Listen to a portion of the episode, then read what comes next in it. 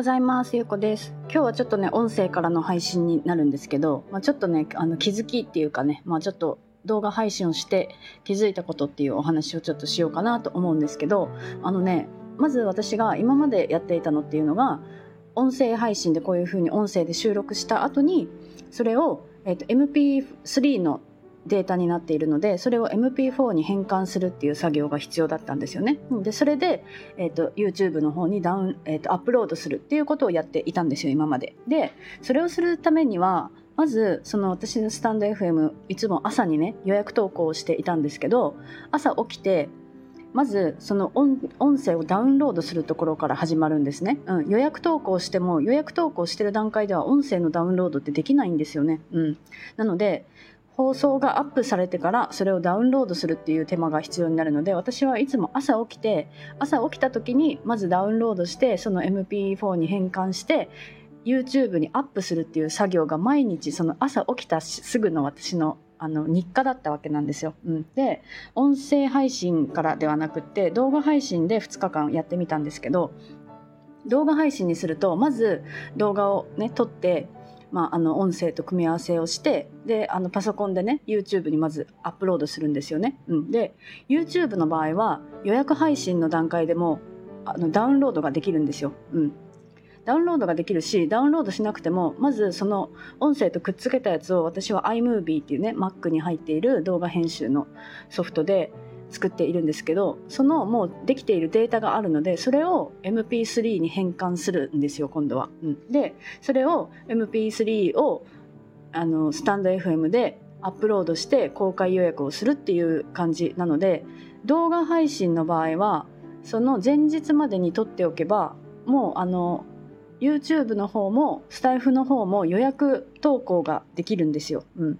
なので私が朝起きてやることがないっていう状態なんですね。うん、で最初の初日はスタイフにアップロードするのを 私が忘れていたんですけど、うん、MP3 に変換したところまででね 終わっていたことにあの朝気づいたんですよね。うん、でそんな感じだったんですけど、うん、まあえっ、ー、と今12月11日の夜にねあの今撮っているんですけど、うん、それはもう、えっと、次ねあの182回目の放送を今公開予約をした状態で私は今これ12月13日に配信する用のを撮っています、うん、ちょっと気づきがあったから今もう収録してるって感じなんですけどまあどっちがいいかって言ったらどっちもどっちもどっちもメリットとデメリットがあるなって感じだった、うん、でした、うん。まあ、やっぱりね動画の方がやっぱ見てくださる方にとっては YouTube で見る方にとってはね動画の方がやっぱりいいのかなって感じもするし、うん、気楽に見る、ね、聞けるのはスタイフの方だし本当にそれぞれだなって、うん、なので、まあ、私の手間のことを考えるとやっぱりあの動画の方がねいろんなことをやるあの音声を音声じゃない撮ったビデオをねあのパソコンに送ったりとか私はあのパソコンがね、アンドロイドなんですよね。うん。パソコン、あ、パソコンじゃない、スマホが。スマホがアンドロイドで、パソコンは Mac なんですよ。私がもし iPhone を使っていれば、ね、エアドロップですぐピッてね、送れるんですけど、それができないので、まあ、動画のアップロードっていうのも必要になってくるんですよね。まあ、いろんな手間がまああるんですけどでもやっぱりね動画で配信するのはやっぱり面白いなってなんかこう自分をちゃんと出せるっていうのがねあるし、うんまあ、やっぱりね動画の頻度も増やしていければなとは思っております。うんまあ、やってみないとわからないのでねとりあえずやってみてどう感じるかっていうところを大切にしていこうと思っております。うん、でも今日はね一応ちょっと、まあ、気づきっていうことで音声で撮ってみました。うん、あとはちょっと BGM のあの入れ方がねちょっとやっぱり変わります。あのスタンド FM の方は BGM ってあのピッとねボタンを押せば最初と最後だけね音が大きくってで喋ってる時はちっちゃくなるっていうのを勝手にねあのスタイフの方でやってくれるんですけど、まあ、その動画で撮った方はね自分でその音声を音をちっちゃくしたりっていう作業が必要になってくるので今のところ私はもう動画と同じ長さで